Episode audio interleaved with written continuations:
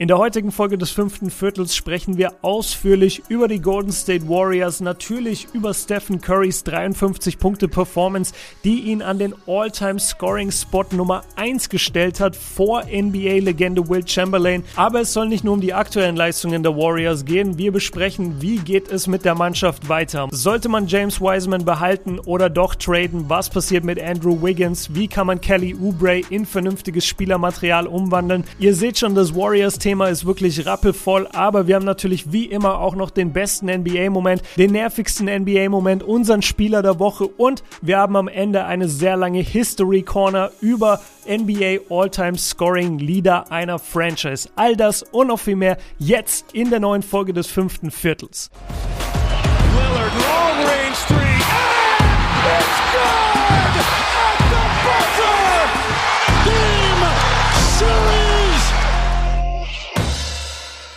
Was geht ab, liebe Basketballfreunde? Einen wunderschönen guten Morgen, Basketball Deutschland, Österreich und Schweiz. Erstmal vielen Dank für euer Feedback auf die letzte Folge, dass die Boston Celtics doch so interessieren. Ich will jetzt nicht sagen polarisieren, hätten wir beide gar nicht gedacht, aber ein Team, ja, was einfach gerade eben nicht dasteht, wo wir es alle erwartet haben. Und deswegen erstmal vielen Dank für das Feedback. Generell, ihr reißt momentan ja wieder komplett ab. Also wir haben gerade reingeguckt, die letzten Folgen ja, haben alle 16.000 plus.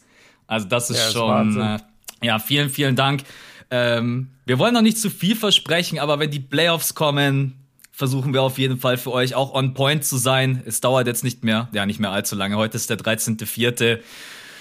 Ja, es wird echt Zeit. Playoff-Time. Gott sei Dank. Ey, seien wir doch mal ehrlich. Also, du musst mich heute gar nicht reinholen. Ich hole mich heute selber rein. Leute, ich kann es nicht mehr abwarten, bis die Playoffs sind. Wirklich. Die Regular Season, es gibt immer natürlich irgendwie jede Nacht mal hier ein geiles Spiel oder eine geile Performance. Und ich will das auch gar nicht so schlecht reden. Und es gibt auch Teams, die keine Playoffs-Chancen haben. Und davon gibt es auch Fans. Und die Leute gucken die gerne. Sehe ich alles ein. Aber wenn ich so in meinen Streams auch rumgefragt habe, die Leute sind eigentlich meinungstechnisch bei mir, dass sie sagen, ey, die Regular Season könnte jetzt langsam echt vorbei sein.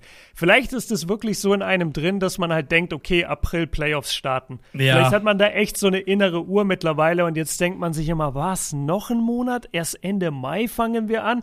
Aber es ist nicht mehr lange hin, Leute. Wir haben gerade drüber geredet, weil wir halt so ein bisschen planen für die, äh, für die Playoffs-Zeit, was wir rausbringen können, wie viel Content wir bringen können hier als Podcast. Und dann haben wir, dann sagen wir normalerweise immer, ja komm, wir haben ja noch Zeit, lass drüber reden. Aber dann habe ich geguckt, dachte mir, ah, vier Wochen ist gar nicht so lange, wenn man noch einiges zu planen hat. Also es ist nicht mehr so lange hin. Ich, ich will euch gerade ein bisschen Hoffnung geben. Absolut. Äh, normalerweise immer so 15., 16., 4., erste Runde Playoffs. Man nimmt uns so ja. richtig den Rhythmus, weißt, alle reden über, über Sommer- und Winterzeit. Wer denkt denn mal an uns? wer genau, denk, wer denkt denn an uns? Ja, ich bin völlig, ich kann nachts gar nicht schlafen, weil mein Rhythmus völlig aus, durcheinander gebracht ist. Nein, wird auf jeden Fall geil. Wir starten heute ganz locker in Israel. Es geht heute wirklich bloß um Basketball. Und ja, ihr habt es wahrscheinlich mitbekommen, heute Nacht hat ein gewisser kleiner Herr, der in die NBA kam. Ich glaube, glaub, niemand hat jetzt die Erwartungen gehabt, dass äh, Stephen Curry äh, mal hier so viele Ringe gewinnt, Back-to-Back -back MVP. Und ich habe uns jetzt gerade mal reingeschrieben, wie sieht's aus? Wir müssen noch mal nach San Francisco, oder? Chase Center sowieso. Also das geht ja nicht. Also wir haben ja der Oracle Arena haben wir ja Goodbye gesagt. Da müssen wir Chase Center auch mhm. einweihen. hast du, hast du momentan so ein Ziel, wo du sagst, im, also wir beide, wir haben sowieso schon mal privat gesprochen, dass wenn es möglich ist, Ende des Jahres, äh, ihr wisst ja selber, ich glaube, das haben wir jetzt schon seit zwei Jahren, das Ziel, dass wir nochmal rüberfliegen, ne? so Oktober, Dezember, wenn es möglich ist. Hast du gerade eben so ein Team oder ja, auch eine Stadt, wo du sagst, da willst du unbedingt hin? Oder ist es dir gerade eben egal, Hauptsache du kannst überhaupt wieder reisen? Also ja und ja. Ich will auf jeden Fall wieder reisen. Das habe ich jetzt gemerkt. Ich hatte ja erzählt, ähm, jetzt geht's doch kurz um was anderes. Ich war in, äh, ich war in Nürnberg für ein Wochenende, habe meine Leute, ähm, habe meine Familie besucht und es war so schön, einfach mal wieder ein paar Stunden auf der Autobahn zu fahren und sich äh, mit jemand zu treffen. Keine Sorge, wir waren alle negativ getestet, äh, gar kein Thema. Ähm, aber jetzt zurück zur eigentlichen Frage. Ich würde sehr, sehr gerne wieder in die USA fliegen. Ich habe gleich mehrere Destinationen, die mich extrem interessieren. Also ich meine, Brooklyn. Minnesota. Versteht, ja, Minnesota Und äh, wer ist noch ganz unten? Detroit. Minnesota, Detroit. Das wird mein Trip nächstes Jahr. Nein, also Brooklyn versteht sich halt von selbst. Das ist halt ein Wahnsinnsteam. Ja. Also die drei zusammen äh, James Harden und Blake, äh, James Harden, Kevin Durant und Kyrie. Wir beide haben ja eh so einen Trend, zu den Superteams zu gehen, auch wenn wir erst einmal waren. Aber als wir waren, haben wir halt die größte Starting Five aller Zeiten gesehen mit fünf All-Stars, nämlich die Warriors damals noch mit DeMarcus Cousins und Kevin Durant und einem gesunden Clay Thompson. Das war halt schon unfassbar beeindruckend. Und ich wünsche mir eigentlich, dass wir das mit Brooklyn wiederholen können, dass wir dieses Team auch mal sehen. New York ist halt super teuer. Deswegen denke ich eher an andere Fliegen Städte. wir lieber nach Miami. Miami ist natürlich auch teuer. Wo ich richtig Bock drauf habe und was sicherlich kein hoch angesehenes Reiseziel ist, ich würde richtig gerne nach Milwaukee. Das habe ich, ich, mir glaube, auch schon gedacht. Ja, ich glaube nämlich, dass die Stadt zum einen sehr europäisch ist, dass es gar nicht dieses überall Wolkenkratzer, sondern ich glaube, dass die Stadt so vom Bau her eher auch ist wie Boston, wo ich mich auch sehr heimisch gefühlt habe, weil halt viel europäischer Touch dran ist.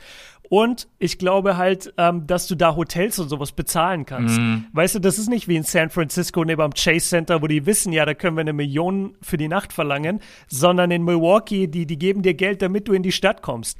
Und das ist halt, da will ich hin. Und ich würde halt super gerne Janis und Drew Holiday sehen. Und ich glaube, das wäre so gerade meine, meine Destination. Wenn ich mit dir fliegen würde, würde ich am liebsten nach Milwaukee. Also ich bin ganz ehrlich, wenn ich jetzt wirklich die Wahl hätte, aber wenn ich natürlich an die Preise denke, wäre es Miami. Einfach alleine, ja. weil ich noch nie in Miami war und das Team natürlich auch geil ist mit Jimmy Butler, Bam Adebayo, Tyler Hero und Co. Aber Milwaukee ist mir tatsächlich letztens auch in den Sinn gekommen, weil das ist mittlerweile einfach ein geiles Team. Und Janis, äh, man muss ja dann immer planen, dass sie quasi drei, vier Spiele zu Hause haben. Genau. Ja, nee, also wäre ich auch wir müssen natürlich auch mal gucken, was nächste äh, Offseason passiert. Vielleicht haben ja auch die Mavs irgendwie, holen sich mal endlich neben ich will jetzt die anderen Spieler nicht dissen, aber mal neben Luca mal ein geiles Spieler, dann Dallas ist, äh, ist, ist Dallas teuer? Nee, ich glaube nicht, oder? Dallas dürfte schon teuer sein, weil Dallas ist halt eine sehr große und bekannte Stadt in Texas und die waren halt 20 Jahre lang irgendwie das Haus von Dirk Nowitzki. Ich glaube schon, dass die wissen, was sie verlangen müssen an Hotels. Ja, vor allen Dingen mit weil, Luca dann auch noch, das, die sind ja nicht doof. Ähm, wenn ja, die eben, die, genau, die, die sind ja nicht dumm und auch, und auch die Tickets zu den Maps wird einiges kosten. Äh, da hoffen wir mal, dass wir irgendwie vielleicht über die NBA eine Connection bekommen. Aber ich glaube echt, Milwaukee könnte was für uns sein. Ich habe natürlich auch dran gedacht, wenn der Saisonstart ist, dass man einfach beispielsweise nach New York fliegt und dann von New York aus hast du ja relativ viele NBA-Teams in der Nähe, dass du da immer so Tagestrips hin und her machst, weil die Flüge im Inland in den USA kosten so gut wie gar nichts. Das kostet wie ein Busticket, dass man sowas vielleicht macht. Aber zum einen müssen wir abwarten, wie die Situation sein wird ja. bezüglich der Pandemie. Ähm, kommen wir nur rein, wenn wir geimpft sind? Werden wir beide zu dem Zeitpunkt schon geimpft sein? Das sind alles so Themen, die wissen wir aktuell noch nicht. Aber ich sag dir ganz ehrlich, ich glaube, wo ich wirklich, wenn ich jetzt einfach sagen würde, ey Max, fuck it, ich schnapp dich jetzt und wir gehen spontan in die USA. Ich würde versuchen, eine Woche, eine Woche Milwaukee mit dir zu machen. Ich ja. hätte da richtig Bock drauf.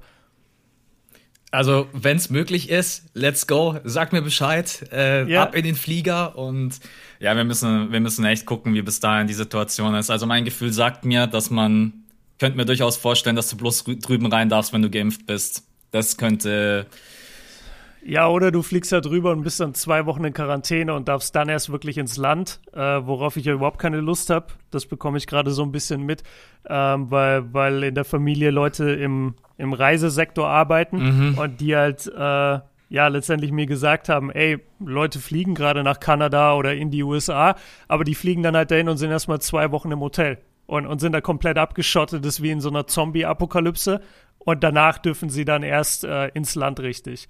Also das ist halt schon ein bisschen komisch und da verlierst du auch ultra viel Zeit. Ich kann nämlich ja. jetzt nicht zwei Wochen im Hotel sitzen und warten.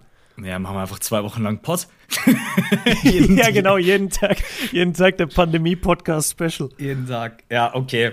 Also, wie gesagt, wir beide, wir schauen, was äh, Ende des Jahres möglich ist. Jetzt ja zum aktuellen Zeitpunkt sowieso nicht, wobei man sagen muss, äh, heute ist der 13.04., am 15. oder 16.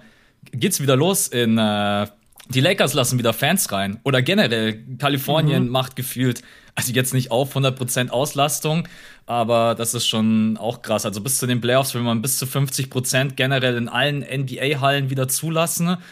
Und was dann schon auch überraschend ist, straight der Plan, äh, der Plan vor allem, der, der, Plan, ähm, Saisonstart 2021, 22, volle Hallen.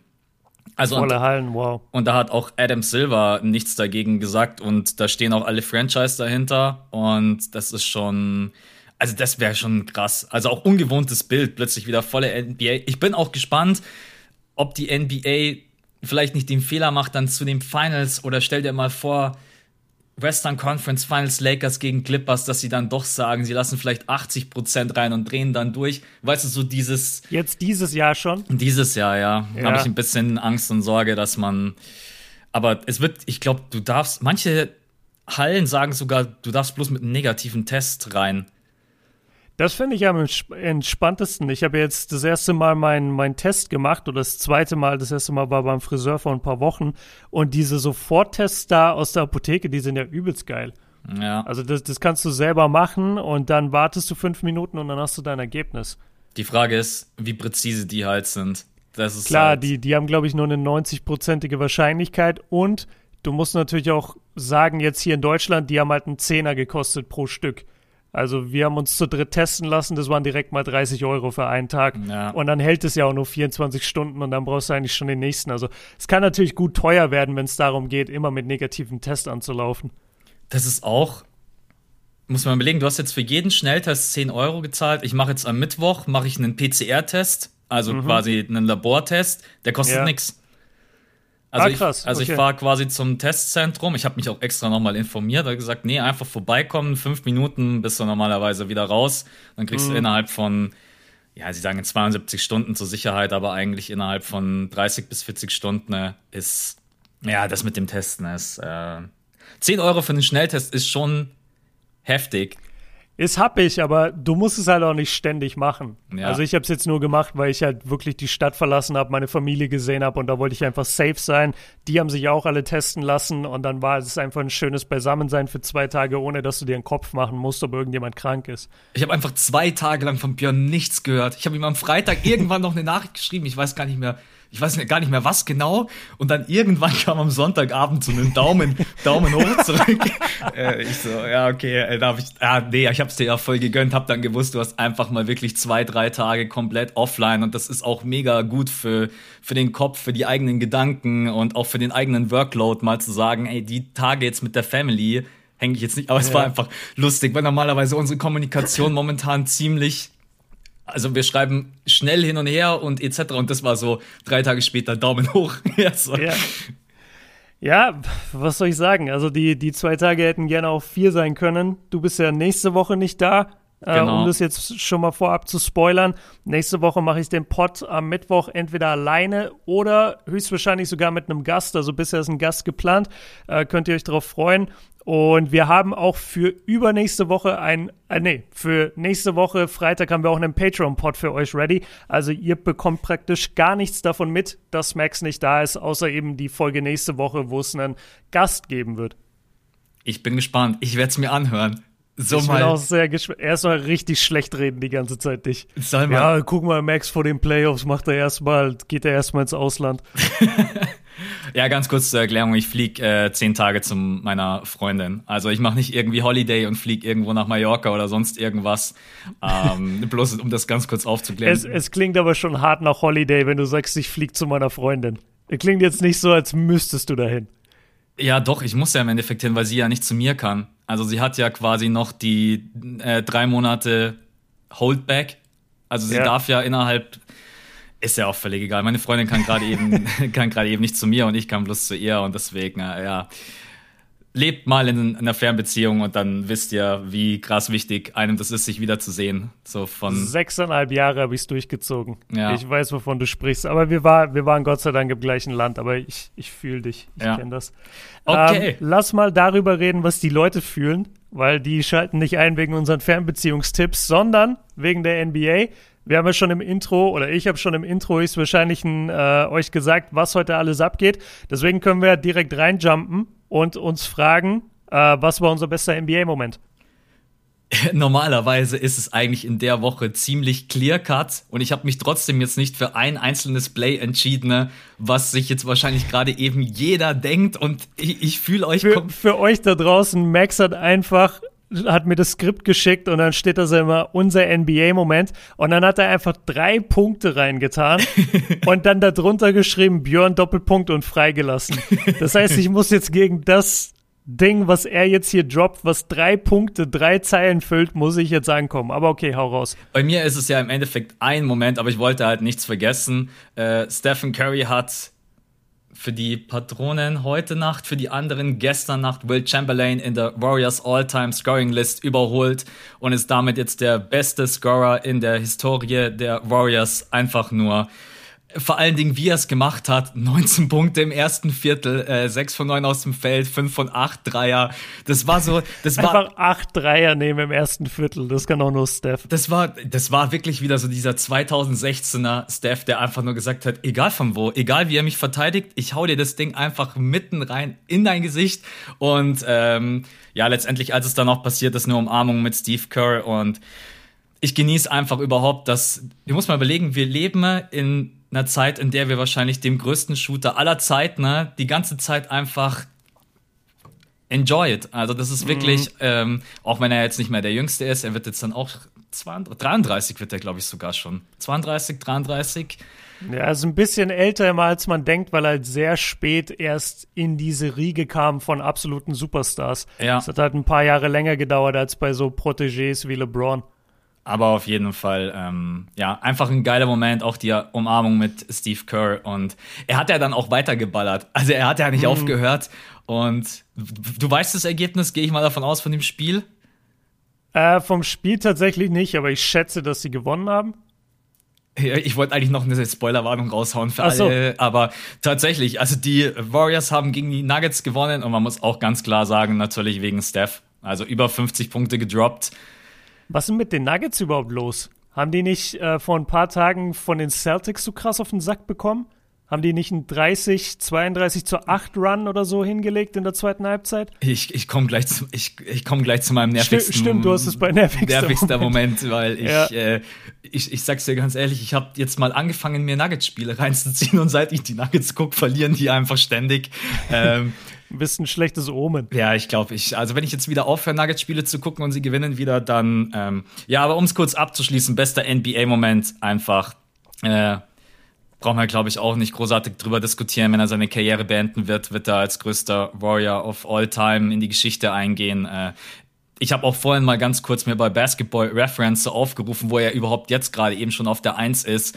Und er wird mhm. auch irgendwann die meisten Spiele, Spiele absolviert haben, die meisten Minuten, äh, die meisten Steals, die meisten Assists, die meisten Freiwürfe, die beste Freiwurf-Percentage, die meisten Dreier. Also du wirst eigentlich drauf gucken und dir denken, ah ja, okay, gab es eigentlich in dieser Franchise noch andere Spieler? Ähm, ja. ja, das ist wie mit Dirk bei Dallas. Das ist ja das Schöne, wenn jemand immer bei der gleichen Franchise bleibt. Aber darüber reden wir ja gleich noch, weil wir haben ja gleich den riesen äh, Warriors-Teil. Und da geht es natürlich auch um Curry, ob er für immer bei den Warriors bleibt oder nicht. Ja. Ich, ähm, ich handle mal schnell meine zwei Momente, weil das ist ein und derselbe Moment. Also der beste NBA-Moment und der nervigste NBA-Moment. Und ich äh, wähle den auf der Hand liegenden, und zwar nämlich den Dank of the Year-Kandidaten von, jetzt hilf mir bitte, es müsste Michael Bridges sein. Oder Miles? Miles Bridges. Miles Fuck. Bridges. Ich bringe sie immer durcheinander. Okay, es war Miles Bridges. Die beiden sind auch nicht verwandt, aber sie klingen so ähnlich. Jedenfalls ähm, Miles Bridges mit dem Monster-Dank über Clint Capella. Also wa was für ein Ding, einfach was für ein Posterize, was für ein In-Your-Face, Your Mama Jam. Geiler kannst du es eigentlich nicht machen. Das war mein Favorite-Moment. Mein nervigster Moment war jemand, der normalerweise immer delivert, aber bei dem Play verkackt hat. Und zwar ist es der Hornets-Kommentator. Du kennst den. Ja. Das ist dieser Typ, der immer komplett am Ausrasten ist. Und was mich so gestört hat, normalerweise ist der perfekt mit seinen Play-by-Play-Calls, aber in dem Moment war es so, dass er praktisch das Play vorausgeahnt hat und deswegen kommentiert er das zu früh. Also äh, Miles Bridges geht in die Zone Und während er das sieht, noch bevor dem Absprung oder sonst irgendwas, während der Kommentator das sieht, flippt er schon komplett aus und schreit, Miles, Bridges! Und dann kommt erst der Dank. Ja. Weißt du? Und, und dann gab es keine Steigerung mehr. Und das ist jetzt so ein kleiner Nitpick-Nerd-Moment äh, hier, den, den ich so ein bisschen auseinandernehme, ist mir klar. Ähm, aber das, das hat mich richtig gestört, weil, weil der Typ ist normalerweise so gut. Und ich wünschte, wenn das Dank auf die Year werden sollte, dann, dann will ich auch, dass, das, dass der Kommentar perfekt on point ist. Und das war in dem Moment leider nicht. Und das hat mir sehr wehgetan, äh, das so zu sehen. Guckt euch den Moment gerne nochmal an, dann wisst ihr genau, was ich meine. Das war mein nervigster Moment, aber der geilste Moment war auf jeden Fall der Dank an sich. Ich verstehe dich total. Hast du dir, hast du dir gestern im Stream die Top 10 angesehen? Äh, ja, aber bei der 1 habe ich dann ausgemacht und habe gesagt, ich switch lieber auf den normalen Kommentar. Ey, Weil der, ich der, wollte nicht den, den NBA-Typen kommentieren. Das war, eine, das war eine Frechheit. Also wer diese Echt? Top 10 kommentiert hat, also ja. vor allen Dingen bei Miles Bridges Dank, also ich habe also noch weniger Emotionen, ist äh, wirklich äh, das ist echt krass. Also wenn ich jetzt, ich habe auch im, in meinem Stream habe ich dann gesagt, wenn ich jetzt hier der Inhaber des NBA YouTube Channels wäre, würde ich sagen, so geht das ganz bestimmt nicht raus. Ey, das ist wahrscheinlich dank. Ey, das habe ich mir schon so oft gedacht. Das ist einfach einer der krassesten Posterized Dunks, so auch in den letzten Jahren, weil man einfach sagen muss, da stimmt einfach alles. Die Sprungkraft, wie der Körper von Clint Capella auf den von Miles Bridges klatscht, dann hast du noch einen der besten Shotblocker in der NBA, ja, das dürfen eben. wir auch nicht vergessen. Ne? Also da hat wirklich einfach alles gepasst und dann wird das so kommentiert. Also, ähm, Okay, pass auf, ich, ich habe ein, hab ein kleines Goodie jetzt für die Leute. Wir spielen jetzt den, äh, den Sound einmal ab. Ich habe mir jetzt mal den Sound rausgesucht. Ähm, ich hoffe, dass es nicht zu laut ist und ich spiele das jetzt einmal ab für euch. Max, du wirst es jetzt wahrscheinlich nicht hören. Ich sag dir dann, wann es vorbei ist. Sekunde. Jo. jo. Okay, let's go, Leute. Ja, da ist es. Three, left shaken by the experience. And at number one, Miles Bridges, ladies and gentlemen. Big boah, ist das wack. Okay, Max, jetzt weiß ich, was du meinst. Alter, das ist ja, das ist ja Arbeitsverweigerung. Der sagt einfach Miles Bridges, everybody. Ja. Oder, oder Miles Bridges, ladies and gentlemen. Boah, ist das scheiße. Ja, bin ich bei dir. Das ist, das ist erbärmlich. Wäre bei mir nicht rausgegangen. An, Anzeige ist raus. Anzeige ist raus an den Kommentator. Ja, aber kann ich dich verstehen. Das ist äh, auch echt, also die Kommentatoren, was die auch für eine riesen Möglichkeit haben, Emotionen zu transportieren. Und wenn die dann nicht on point sind, egal ob jetzt bei dir oder auch bei den Top 10, dann äh, ja, gar nicht. Also mal, sorry, man, man muss ja sagen, gerade bei den Top 10s of der NBA, du, die haben ja so vier, fünf Leute in der Rotation und du fragst dich wirklich bei dreien, wie sind die an diesen Job gekommen? Was haben die was haben die für eine Qualifikation? Wer hat abgenickt, so ja, kommentier du doch die NBA Top 10? Das sind Leute, das klingt so dahin gelangweilt einfach. Es gibt ein, zwei, die absolut stark performen. Der, der legendäre Goatmentator, den sollte mittlerweile jeder kennen. Ähm, die, diese, diese junge Frau, die ab und zu kommentiert, ist auch sehr gut. Stimmt, die ähm, ist auch nice, ja. Ja, die, die macht es eigentlich immer ganz cool. Dann gibt es so einen, der ist so an der Grenze. Der, der war früher extrem schlecht. Über die Jahre ist er jetzt besser geworden und, und hat auch viel von dem anderen Kommentator-Style sich draufgepackt, reimt jetzt viel. Ähm, macht immer so Hip-Hop-Referenzen, das, das mm. ist mhm. von mir aus okay. Aber dann und dann gibt's, gibt's den. Genau, dann gibt's den, den wir gerade abgespielt haben, und dann gibt's noch so einen alten. Ja. Und die klingen, ey, ich könnte mir jetzt echt Feinde machen, so verzichte ich jetzt drauf, aber das klingt einfach so wie jemand, wo ich das Gefühl habe, du solltest keine Basketball-Highlights kommentieren. Ja. Es ist einfach nur peinlich. Also, und, und das ist schade, das ist wirklich schade, weil dann so ein geiler Moment von Miles Bridges einfach nicht gewürdigt wird. Die denken sich doch auch gar nicht in den Zuschauer. Also, wenn ich weiß, Null. dass ich das so kommentiere, dann weiß ich doch, ich, jeder wird sich denken, was ist das? Aber. Okay, Wayne. halten wir uns nicht zu lange drauf, gehen wir lieber zu äh, meinem nervigsten NBA-Moment. Es ist auch nicht gerade wesentlich besser. Ähm, ich, ich sehe nur das Schlagwort im Skript und muss schon lachen, also hau raus. Bei mir ist es, der spielt ja auch eine echt eine überragende Saison, muss man sagen, Michael Porter Jr. Aber was er gegen die Celtics für Entscheidungen getroffen hat, besonders in der Offense, wir haben das Spiel auch noch gemeinsam geguckt im Stream und jeder hat gesagt, man, das gibt's gar nicht. Ich glaube, eins von elf hat er äh, von der Dreierlinie geschossen. Ne? Und was oh, für und was für wilde Dreier. Und jetzt auch gegen die Warriors muss man noch mal sagen auch defensiv, was er manchmal einfach, man sieht einfach, er ist nicht gerade der cleverste. Also auch wenn man, wenn man Stephen Curry an der Dreierlinie hat und er sprintet raus zum Closeout wie ein Wahnsinniger. Natürlich tippt Steph den Ball einmal ganz kurz auf, geht rechts zur Seite und Michael Potter Jr. rennt gefühlt raus, um sich äh, weiß ich nicht, einen Hotdog zu holen. Also das mhm. ist ähm, manchmal, er ist ja ein geiler Typ und wir, wir loben ihn ja auch oft. Und er hat den perfekten NBA-Body mit zwei Meter und sechs, lange Arme, er hat einen super Wurf, er ist echt effizient in der Saison, muss man ihn auch verteidigen. Das gegen die Celtics war jetzt natürlich ein Katastrophenspiel. Aber da denke ich mir schon manchmal in vielen Situationen, was machst du? Aber auch Kritik generell an die Nuggets, das hat man jetzt auch wieder gegen die Golden State Warriors gesehen. Wenn einmal Jokic nicht auf dem Feld ist, man muss einfach ganz klar sagen, Jokic ist für mich clear cut mittlerweile MVP. Also was die zusammenspielen mhm. offensiv, wenn Jokic nicht auf dem Feld ist, das ist schon fast ein Armutszeugnis, auch wenn das echt hart klingt. Aber jetzt in den beiden Spielen, die ich gesehen habe, das kannst du dir echt fast nicht geben. Und wenn die hinten liegen, dann fangen die Nuggets einfach an, eine komplett unüberlegte Offense zu spielen, zu laufen. Sie nehmen komplett wilde Würfe. Und ja, eigentlich ist mein nervigster NBA-Moment. Ich habe jetzt wirklich lange keine Nuggets-Spiele geguckt und die hatten ja, glaube ich, einen Run mit acht Spielen in Folge gewonnen. Jetzt schaue ich zwei Spiele und in diesen beiden Spielen spielen sie einfach absolut ich habe dir schon vor der Aufnahme gesagt, dein, dein Omen ist einfach schlecht. Ja, ich höre jetzt. Oder habe ich es in der Aufnahme? Sorry. Ich weiß es nicht mehr. War es in der Aufnahme schon? Ich, ich, ich glaube, es war schon in der Aufnahme, ja. Ja, okay. Aber ja, auf jeden Fall schade, weil wie die beiden Spiele hat mich einfach mal gefreut. Ah, und ich muss leider noch was mit reinnehmen. Und das ist nicht nervig. Ähm, Jamal Murray, äh, 50 Sekunden vor Ende, ähm, hat sich, ich, ich, ich kann es von der Ferne nicht wirklich einschätzen, aber es sah ganz schlimm aus. Weiß nicht, ob er sich den Meniskus gerissen hat oder ja. Schaut euch die Szene an, aber ich denke mal, Jamal Murray ist eventuell raus für die Season. Also wirklich Gesicht spricht Bände.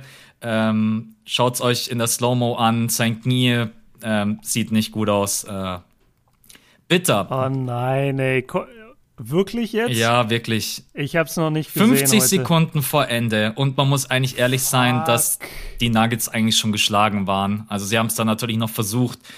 Und ich, ich weiß gar nicht mehr genau, was passiert ist. Jamal Murray zieht zum Korb, kriegt dann in der Luft den Kontakt. Ähm, ich gucke es mir gerade an, ich check gar nicht, welches Bein es überhaupt ist. Das, ah, das ist schon mal schlecht. Okay. Das ja, ist dann keine guten Neuigkeiten, wenn man nicht mal weiß, welches Bein welches ist. Äh, ja, aber. Nee, ich. Äh, seine Emotionen ja. zeigen einfach, es ist nichts Kleines. Also.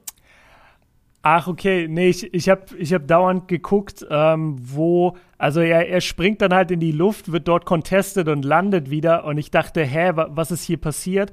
Ähm, weil, weil er landet eigentlich nicht, nicht komisch, aber es geht um äh, ein paar Schritte davor. Da zieht er zum Korb und wenn er sich gerade abstoßen will, knickt sein Knie total nach innen. Ja. Äh, ja, das, das könnte schon der Meniskus Danke nochmal für die Beschreibung. ja, gerne. Äh, das könnte, oh, wird dann auch mit so einem Stretcher vom, vom Court. Nee, er geht vom Court. Okay, Mamba Mentality, Props dafür. Ähm, aber shit, ja, das, ah, das sieht eklig aus. Mal gucken, was, was da. Mittlerweile, wenn, wenn ihr das hört, entweder heute oder dann morgen, solltet ihr eigentlich äh, schon ein paar Diagnosen gehört haben von, von Nuggets Seite. Mal gucken, was die sagen.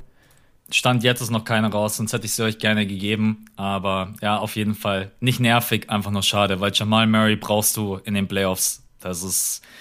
Krass, der ist immer krass. mal gut für 30, 40 Punkte. Und aktuell ist die, was heißt aktuell, die beiden Spiele war die Offense der Nuggets jetzt äh, nicht gerade die, die geilste. Aber ja, machen wir da das Thema zu. Du hattest ja deinen nervigen NBA-Moment schon. Genau. Ähm, dann Spiel, Spieler der Woche. Wer ist dein Spieler der Woche? Äh, also ich habe es mir leicht gemacht und ich habe ja auch also das fahren wir sowieso beide schon immer, diese, diese Policy, dass wir hier uns nicht reinsetzen in den Pod oder in die Videos und sagen, wir hätten dies und das getan, wenn wir es nicht gemacht haben. Und ich habe auch schon mehrfach jetzt gesagt, aktuell, ich gucke einfach sehr wenig NBA-Spiele. Ähm, deswegen ist das Ganze hier rein nach dem, was ich so mitbekommen habe, einfach was ich so gelesen habe. Ich weiß, dass die Person auch zum Spieler der Woche der Western Conference gewählt wurde, deswegen fiel die Wahl leicht für mich. Und zwar ist es Paul George. Ich habe es mir mal angeguckt, äh, hat drei, vier Spiele gemacht gegen Portland, gegen Phoenix, gegen Detroit mit Detroit hat er natürlich einen einfachen sozusagen Gegner gehabt, äh, war aber auch eigentlich sein schwächstes Spiel gegen Detroit. Abgesehen davon Er hat jetzt in der Woche 34 Punkte im Schnitt gemacht, 6 Assists, 4 Rebounds, okay, alles normal. Aber dann kommen die Quoten und ich bin echt gespannt, wie sich das Shooting dieser NBA-Superstars verändern wird, wenn die Fans wieder eingelassen werden. Weil Paul George hat jetzt einfach 56 aus dem Feld und 60,9 von der Dreierlinie. Das ist ein Shooting, das existiert eigentlich nicht in einer vollen NBA-Arena. Ja. Von solchen Zahlen haben wir davor nie geredet. Klar, das ist jetzt nur ein Drei-Spiele-Stretch, aber wenn ich mir jetzt seine Quoten ähm, über die ganze Saison anschaue, dann ist er auch bei 44 Prozent vom Downtown. Das schießt keiner. Niemand schießt das gefühlt, äh, also bei so einem hohen Volumen. Und wir haben so viele Leute dieses Jahr, die weit über 40 Prozent von der Dreierlinie schießen. Und es ist meiner Meinung nach ein großer Faktor, dass die Fans nicht da sind und es keine Ablenkungen in der Halle gibt. Ich bin sehr gespannt, wie das Shooting dann wieder runtergeht. Ähm, aber nur hier noch Bricks, einmal, wenn die Fans wieder da sind. nur noch Bricks. Äh, das wäre ein geiler, das wäre ein geiler Podcast-Titel für die nächste das Saison. Stimmt, ja. Wenn, wenn die erste Woche vorbei ist und wir sehen, das Shooting ist im Keller, nur noch Bricks. Ja, um es kurz zu machen, also Paul George mein Spieler der Woche, aber mit dem Vermerk, äh, dass Björn aktuell relativ wenig aktuelle NBA verfolgt. Ich könnte was dazu sagen, aber ich kann es nicht, weil ich keine Clippers anschaue. Und da bin ich einfach offen, offen und ehrlich. das klingt wie so, ein, äh, wie so ein eisernes Prinzip, die du, das du hast. Leute, ich könnte jetzt was dazu sagen, aber ihr kennt mich. Ich gucke keine Clippers. Seit Jahrzehnten nicht und ich werde es nicht ändern. Ich, ich weiß ja, dass die guten Basketball spielen, aber mir fehlt einfach komplett ja. die Sympathie für diese Franchise. Das hat ich auch nichts Die spielen erfolgreichen Basketball, aber ja. keinen Basketball, den du sehen willst. That's it. Und deswegen habe ich mir jetzt ganz viel Celtics Basketball reingezogen. also, ja, die Celtics haben richtig Bock gemacht letzte Woche. Ich muss auf jeden Fall mal ganz kurz, äh, das war Spieler der Woche. Und normalerweise habe ich immer so ein Gefühl und gehe dann auf die NBA-Seite, rufe mir dann die Stats auf und dann sortiere ich so nach den letzten vier Spielen. Das hat gestern nicht funktioniert. Die Seite gestern bei NBAstats.com also genau diese Seite hat einfach nicht funktioniert. Ich habe es vom Handy ausprobiert, ich habe es äh, mit Chrome probiert, mit einfach mit jedem Browser, die Seite hat nicht funktioniert. Dann habe ich mir gedacht, okay, da muss ich dieses Mal einfach komplett auf mein Gefühl hören und sag, ich nehme den Spieler, den ich jetzt am meisten gesehen habe. Und witzigerweise seit unserem Podcast habe ich tatsächlich jedes Celtics-Spiel gesehen, weil ich auch selber weil ich auch selber auf dem Kanal dann nochmal ein Video dazu gemacht habe und wollte da nochmal ein bisschen tiefer reingehen in die Thematik. Habe mir dann gedacht, okay, ich nehme Jason Tatum und er ist dann auch tatsächlich Eastern Conference Spieler der Woche geworden, ne? obwohl seine Quoten gar nicht so geil sind. Ich kann euch die Quoten gerade eben nicht mal sagen, ne? weil ich weiß nicht, ob es mittlerweile wieder geht, aber auf jeden Fall, er hat in den letzten Spielen und jetzt mal ich drauf guck die für dich nach, komm, ich guck dir die Quoten nach in den Le Was willst du haben? Letzte zwei, letzte drei? Äh, letzten drei Spiele. Letzten drei Spiele, 35 Punkte im Schnitt und 50 aus dem Feld, 42 von der Dreierlinie. Mehr. Aber generell, auch wenn ich jetzt das gar nicht gesehen habe, so wie Björns jetzt gerade eben vorgelesen hat, also zum einen Overtime Grimmy gegen die Timberwolves, geiles Spiel. Mhm. Larry Bird überholt als jüngster Celtic aller Zeiten, der 50 Punkte auflegt. Man darf aber natürlich auch die Frage stellen, wie, warum muss man überhaupt gegen die Timberwolves in die Overtime? äh, ja. Ja, ey, das habe ich mir auch gedacht, als ich mir die Highlights angeguckt habe im Stream. Und dann ist mir eingefallen, ah, warte, die Celtics sind ja einfach nicht besonders gut dieses Jahr. Und dann war es wieder in Ordnung. Die, die Celtics, ähm, ja, also es gibt einfach viele Baustellen, aber was Jason Tatum einfach in dieser Woche für mich gezeigt hat, dass er einfach mental auf der Höhe ist. Ähm, er hat auch selber gesagt, ey Leute, bloß weil ich vielleicht etwas ruhiger rüberkomme und nicht dieser Vocal Leader mhm. bin, und ich finde das ganz schön, dass er das auch einfach mal als Statement gesetzt hat, zu sagen, hey, bloß weil ich jetzt hier nicht ein Draymond bin, heißt es nicht, dass ich nicht jedes Spiel fighte. Und man sieht einfach, dass er ein Kämpfer ist. Er ist immer noch für mich eines der größten Talente, die wir in der NBA haben. Übrigens für alle da draußen, Freitag Patreon-Pod, äh, die wir haben über die Liste gesprochen, ESPN 25, Under 25, auch da über Jason Tatum, natürlich auch über LaMelo Ball auf der 3. Und ja, ich kann schon mal spoilern. Also Jason Tatum ist bei mir über Lamello Ball zum aktuellen Zeitpunkt noch, weil er einfach auch den perfekten, er bringt alles mit, offensiv. Er ist auch eigentlich ein richtig guter Defender. Aber die Celtics haben natürlich in der Saison einfach viele Probleme. Wir haben letzte Woche drüber gequatscht. Wollen wir jetzt nicht nochmal aufmachen. Kurz und knapp. Paul George bei Björn Jason Tatum. Bei mir, let's go weiter zu den Warriors, oder? Ja, lass zum Main Topic kommen. Also, das, das Geile ist, es ist jetzt ein bisschen schwierig, weil eigentlich war ich total so, oh ja, müssen wir jetzt echt mal drüber quatschen, wie sieht's aus mit dem Voice? Also eigentlich ein negatives Gefühl. Jetzt hat äh, Curry heute Nacht gezaubert, hat abgerissen. Jetzt bin ich gerade irgendwie total euphorisiert, aber wir müssen wieder zurück zur Realität kommen. Platz 10 in der Western Conference. Marquise Chris verletzt. Wiseman verletzt, der hat sich den Meniskus gerissen. Clay Thompson sowieso die ganze Saison raus. Eric Pascal verletzt, der hat, glaube ich, ich weiß gar nicht, irgendwas mit der Hüfte oder sonst irgendwas. Du hast vier Monsterverträge. Man zahlt die höchste Luxussteuer in der gesamten NBA. 116 Millionen US-Dollar, das müsst ihr euch mal geben. Mhm. Also äh, wird erwartet, dass sie 116 Millionen US-Dollar zahlen müssen. Und wir haben gedacht, wir machen heute jetzt mal gar nicht eine Analyse, wie es bei den Warriors gerade eben so auf dem Feld aussieht, weil das eigentlich relativ offensichtlich ist, sondern so, wie geht's weiter? Also wir sprechen über Curry, wir sprechen über Wiseman, wir sprechen über Clay Thompson, Comeback. Ist er wirklich direkt der, dass man sagt, die sind wieder Contender?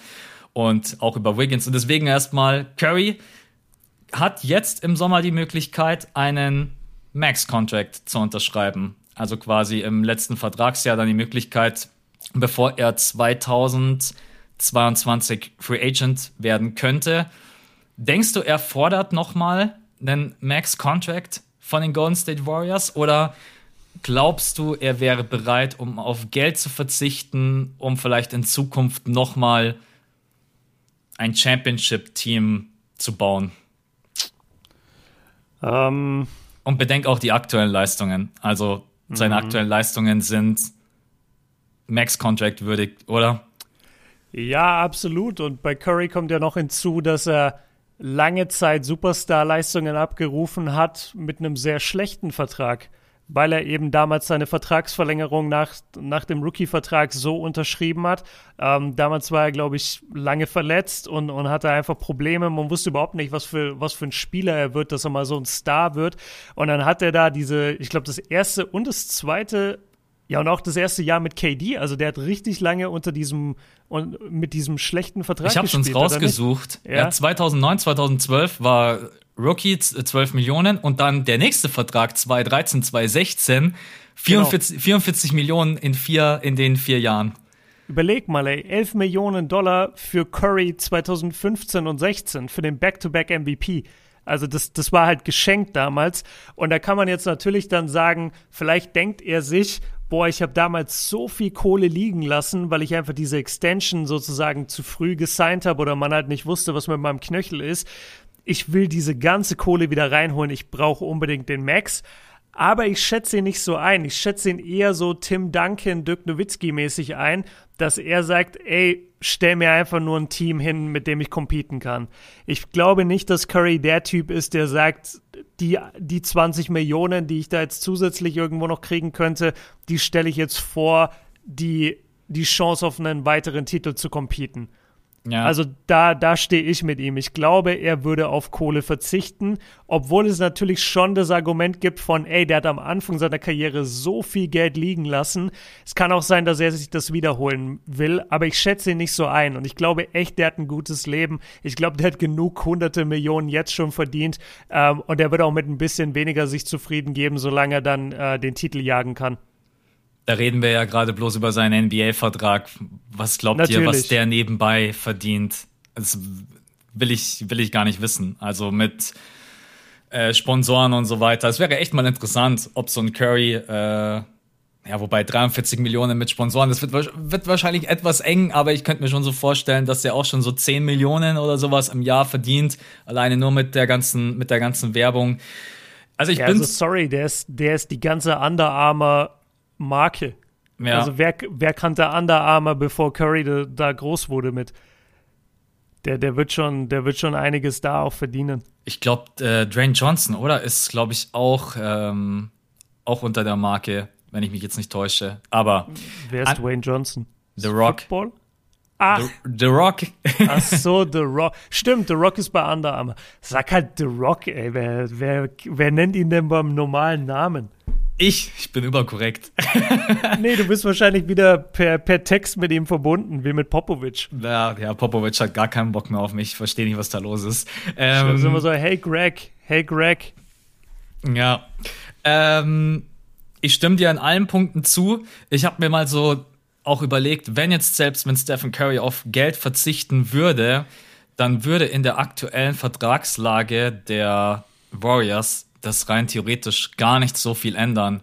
Weil du hast immer noch Clay Thompson mit 35 Millionen, du hast immer noch Andrew Wiggins mit 29 Millionen, Draymond mit 22 Millionen. Und selbst wenn ein Stephen Curry jetzt auf Geld verzichten würde, dann wärst du immer noch über dem Salary Cap. Und deswegen äh, denke ich, dass es keinen, also es macht rein theoretisch für ihn selber macht es relativ wenig Sinn. Ich gehe mal davon aus, dass Stephen Curry im Sommer noch mal einen Max-Contract unterschreiben wird.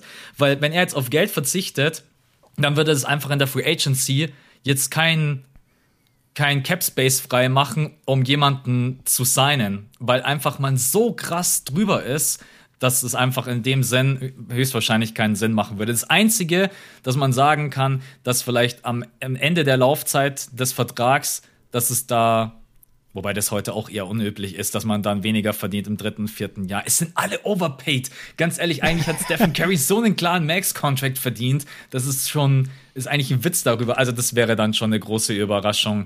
Ich denke, er wird im Sommer noch mal einen Max-Contract unterzeichnen. Schon alleine, um einfach dem Ganzen vorzubeugen, wenn noch mal eine Verletzung passiert. Er weiß, es ist der letzte große Vertrag, den er unterschreibt mit 32. Mhm. Und ich glaube, man muss einfach an anderer, an anderen Baustellen muss man versuchen, dieses Team umzustrukturieren. Wir quatschen gleich über Wiggins, Kelly Oubre Jr., Wiseman. Ähm Lass doch gerne Wiggins vielleicht vorziehen, weil du hast jetzt Wiggins gerade erwähnt, meintest, dass er auch einen sehr krassen Vertrag hat und bei bei ihm ist doch dann eher die Frage, weil du, du tradest natürlich niemals Stephen Curry. Also die Warriors machen jetzt kein Sign-and-Trade mit Steph, sondern die Frage ist doch eigentlich, wirst du dann so einen Vertrag wie den Wiggins-Vertrag los? Oder, oder setzt du in der Zukunft auf Wiggins, wo ich jetzt sagen würde, nee, ist mir einfach zu, zu inkonstant, ist mir zu wenig Kämpferherz und ist mir zu wenig. Der, der wirkt nie so, als wäre er engaged in das Spiel. Ich habe noch nie ein Wiggins-Spiel gesehen, wo ich mir dachte, der will heute gewinnen, sondern der läuft immer einfach seine Bahnen mit, der scoret seine 20 und dann ist er irgendwie fertig für das Spiel der, der macht so einen Dienst nach Vorschrift überall, wo der ist. Das ja, bringt mich zum ja. Verzweifeln und ich will den nicht sehen bei den Warriors im, im nächsten Jahr. Er ist auf jeden Fall eher jemand, der, der mitläuft. Also der, ich glaube, wir haben das sogar am Anfang der Saison mal bequatscht. Das ist eigentlich, also dritte Scoring Option, ja, zweite auf gar keinen Fall. Genau. Das, das Problem ist, dass ein ich, ich muss ihn sogar ein klein wenig verteidigen, auch wenn er Dienst nach Vorschrift macht. Äh, er legt 18 Punkte auf, 47,3 Prozent aus dem Feld, 38,1 Prozent von der Dreierlinie. Das liest sich alles gar nicht so schlecht. Das Problem, er wird immer an dem Vertrag gemessen, den er hat. Und das sind halt einfach 29 Millionen. Das ist einfach diese Max Extension damals von den Timberwolves. Und wenn du an 29 Millionen denkst, dann denkst du nicht an einen Spieler, der 18 Punkte auflegt. Das ist ja. einfach, oder dann denkst oder, du auch. Oder ein Number One Draft Pick. Ja. Und ich glaube, ich glaube, dass das einfach das Problem ist. Und wenn sie ihn loswerden wollen, dann müssen sie, dann müssen sie draufzahlen. In, in Form von, dass sie entweder Picks oben draufhauen, dass sie Wiseman mit oben draufhauen, ähm, aber auf, auf lange Sicht kannst du mit Wiggins eigentlich, ähm, kannst du nicht dahin zurückkommen, wo du eigentlich sein möchtest. Und ich will jetzt nicht mal sagen, dass es zwangsläufig Contender ist, weil Contender in der vollgepackten Western Conference ist auch nochmal ein anderes Thema. Aber dass du zumindest wieder competen kannst und sagst in den Playoffs, okay, wir sind auf jeden Fall ready, dass wir mithalten können. Und deswegen, äh, es wird in der nächsten Offseason sehr, sehr viel davon abhängen, kriegt man diesen Vertrag getradet und es ist mit Kemba Walker, über den wir ja auch schon gequatscht haben, der auch einen üblen Vertrag hat mit einer der Verträge, die einfach nicht passen zu den Leistungen. Und deswegen würde ich sagen, Wiggins muss man traden, gar nicht zwangsläufig eventuell, um einen besseren Flügelspieler zu kriegen, weil es in der heutigen NBA schwierig ist. Übrigens hast du das Gerücht mitbekommen mit ey, ich muss momentan sagen, die Gerüchtewelt, da merkt man auch, dass einfach die Saison so gut wie durch ist. Mit Kawhi Leonard äh, zu den Warriors. Als ich das gestern nur gelesen habe. Nee, das habe hab ich nicht gehört. Ey, das ist, man muss man auch sagen, die Berichterstattung in den Staaten driftet gerade eben wieder komplett ab ins Bodenlose. Äh, als ich nur ja, ja, da habe ich auch gleich ein Beispiel, aber sag erst mal als ich gestern alleine nur mal gelesen habe, Kawhi Leonard, äh, ja, die Warriors äh, werden eins der Teams sein, die versuchen werden, in der Offseason äh, Kawhi Leonard zu bekommen. Ich mir gedacht, mhm. ja, also erstmal vielen Dank für die News. Das wird, das wird jeder versuchen. Äh, ja, also jedes Team ist interessiert an Kawhi Leonard. Und dann alleine nur mal das Ganze mathematisch durchzurechnen. Und selbst wenn man mit dem wildesten Sign-and-Trade-Szenarien das versucht, ist es einfach absolut unrealistisch. Da müsste so viel passieren. Und das ist genauso wie dieses Stephen Curry und LeBron James Ding, wo ich mir auch so denke, ja, können wir einmal kurz drüber schmunzeln und lachen und dann können wir uns denken, wäre geil, aber kommt mal auf den Boden der Tatsachen. Und Stephen Curry wird niemals zu den Lakers getradet werden. Auch da will ich jetzt gar nicht auf die finanzielle Situation eingehen, auf das Cap Space, auf Hard Cap. Ähm, deswegen die Medienlandschaft in den Staaten ist gerade wieder auf dem Weg, weil es nichts gibt, weil es gibt einfach gerade nicht so viel, worüber man quatschen kann. ESPN haut auch einfach in jeden Take LeBron James mit rein, der gerade nicht mal spielt. Ja, natürlich. Es ist, äh, ja, ja aber hat das noch ein Beispiel? Ja, Stichwort, äh, es ist nichts los und sie suchen wirklich händeringend nach Topics. Das hat mich so umgehauen. Ähm, bei, ich weiß nicht genau bei welcher Show, aber es war ESPN, bei irgendeiner Debattenshow, wurde wirklich ernsthaft drüber debattiert ob man dem Instagram-Post von LeBron oder dem Instagram-Post von James Harden mehr Glauben schenken sollte. Ich glaube, LeBron hatte gepostet irgendwie, a thunderstorm is coming. Mhm. So, er, er ist bald zurück. Und James Harden, weiß ich nicht mehr, hatte gepostet irgendwie, keine Ahnung, so das Beste kommt erst noch, ist ja auch egal, irgendwie sowas in die Richtung. Und dann haben die wirklich sich da erwachsene Männer hingesetzt und gesagt, wir debattieren jetzt darüber, welchem Instagram-Post wir mehr Glauben schenken sollten. Und da dachte ich auch, ja Leute, ihr habt wirklich überhaupt kein Thema mehr. Ja. Das ist, das ist Next Level Themensuche, wirklich. Absolut. Ich hab's gar nicht, also, also LeBron James sein habe ich, äh, habe ich mitgekriegt. James Harden. Vielleicht Ach, hatte komm. Harden auch nur einen Tweet. Ja, ist. Äh, ich, also, ich, guck's, ich guck's schnell nach. Beide im Endeffekt sprechen einfach darüber, wenn sie wieder zurückkommen bei den Lakers. AD soll in, den nächsten, in der nächsten Woche sein Comeback geben können. Bei LeBron James dauert es angeblich noch zwei, drei Wochen. Und bei James Harden ist es letztendlich genau das Gleiche. Er spricht halt wahrscheinlich darüber, wenn alle Big Three wieder auf dem Feld stehen. Ich habe kurz nachgeguckt, der Post, also entweder war, war ein Tweet oder ein Instagram-Post von James Harden war Sky's the Limit. Mhm. Danke. Da, da, muss man natürlich direkt erstmal was, was draus machen.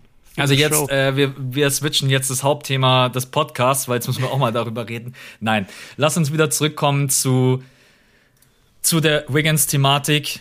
Was, würd, was würdest du mit ihm machen? Auch traden, oder? Ja, um ehrlich zu sein, jetzt wo du gesagt, nee, doch, ich würde ihn traden. Ich, ich habe mich gerade fast wieder in den reinquatschen Für lassen. Die Leistungen glaube, auf jeden das, Fall. Und ich glaube, das ist echt das Problem. Man, man denkt immer dann so, ja, okay, aber er gibt dir doch 17, 18, 20 bei okayen Quoten, so passt doch, ist, ist doch okay. Aber der Typ brennt nicht. Der Typ brennt einfach nicht. Und das stört mich so krass, wenn ihr euch erinnert an diese Warriors-Teams, die damals Meister wurden, wie viele gute Roleplayer die hatten, die aber einfach gebrannt haben für dieses Team. Die haben gehustelt in der Defense, die haben in der Offense dann übernommen, wenn die Stars auf die Bank sind, haben sich dann aber wieder zurücknehmen können. Das waren einfach Spieler, denen hast du vertraut auch in diesen Situationen, weil du ihnen angesehen hast, ja, die wollen gewinnen. Andrew Wiggins geht aufs Parkett, der Typ wollte ich will ihm jetzt nichts unterstellen, aber es wirkt immer so, als wäre ihm total egal, ob er gewinnt oder nicht. Und ich weiß nicht, jeder muss seine, äh, seine Emotionen nach außen tragen. Ähm, Be Beispiel zum Beispiel Kawhi Leonard. Aber auch bei Kawhi merkst du, wenn er gewinnen will und wenn nicht. Oder dass er gewinnen will und eben, dass er nicht verlieren möchte. Und bei Wiggins merke ich das nicht. Und ich will in einem Team, das wirklich in der Western Conference competen soll, brauche ich einen Spieler, bei dem ich diesen Willen spüre. Ja. Also ich, ich bin auch der Meinung, dass man Wiggins mit dem Vertrag traden muss. Man muss leider was oben drauf packen, weil, wie gesagt, das sind 29 Millionen und jeder kann den Statsbogen selber lesen.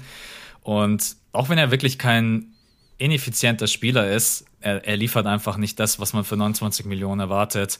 Und deswegen würde ich versuchen, also bei mir sind eigentlich bloß zwei Leute, drei Leute safe und das sind wirklich Steph, Clay und Draymond. Ich würde auch sagen, Wiseman, das haben wir ja auch schon de äh, debattiert vor der Saison. Man hat, man sieht jetzt einfach, man hat einfach keine Zeit, um aus so einem krassen Rohdiamanten wie Wiseman, der ja einfach noch ist, er hat so viele Probleme. Alleine seine Pick-and-Roll-Defense ist eine Katastrophe. Ähm, dann ist man sowieso komplett undersized. Jetzt sowieso Wiseman verletzt, Marquise Chris verletzt. Dann sind deine Big, die du noch hast mit Draymond und Eric Pascal, sind beide mit zwei Meter und sind die zwei Meter und drei? Oder ist Draymond sogar noch kleiner? Ich glaube, Draymond ist nur zwei Meter eins und Pascal weiß ich nicht. Ja, und deswegen würde ich sagen, du brauchst, du brauchst einen Flügelspieler, der einfach nur 3D ist ich, das, das würde mir ehrlich gesagt schon reichen, besonders wenn ich das Off-Ball-Movement von den Splash Brothers habe. Und ich äh, brauche einfach einen, ich brauche einfach ein anderes Kaliber als Wiseman. Jetzt zum aktuellen Zeitpunkt jetzt, ich habe keine Zeit, um Wiseman jetzt drei Jahre zu entwickeln. Dann ist Curry mhm. 35.